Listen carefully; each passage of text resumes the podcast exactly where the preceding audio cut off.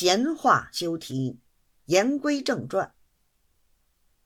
单说正副两钦差，小的大致已妥，便传谕随员们，把不出钱的人，什么候补知县、左二太爷们，以及绅士、书吏，提了几十个到钦差行辕，叫这些随员老爷们逐日分班问案。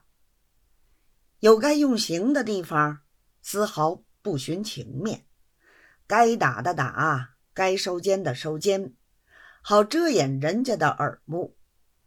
如此者又有七八天，等到这边的人证问齐，那边过道台经手的银子也就送到了。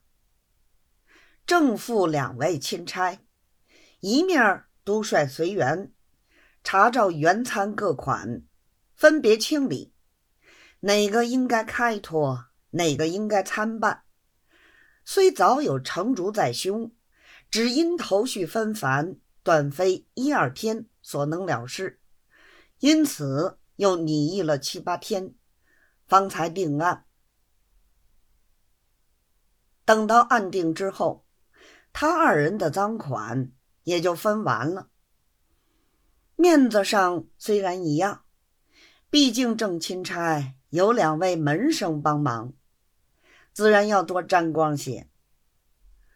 副钦差要钱的心虽亦难免，幸亏他素以道学自命，面子上总要做得十二分清廉，而且拿不着人家的破绽，也只得罢手。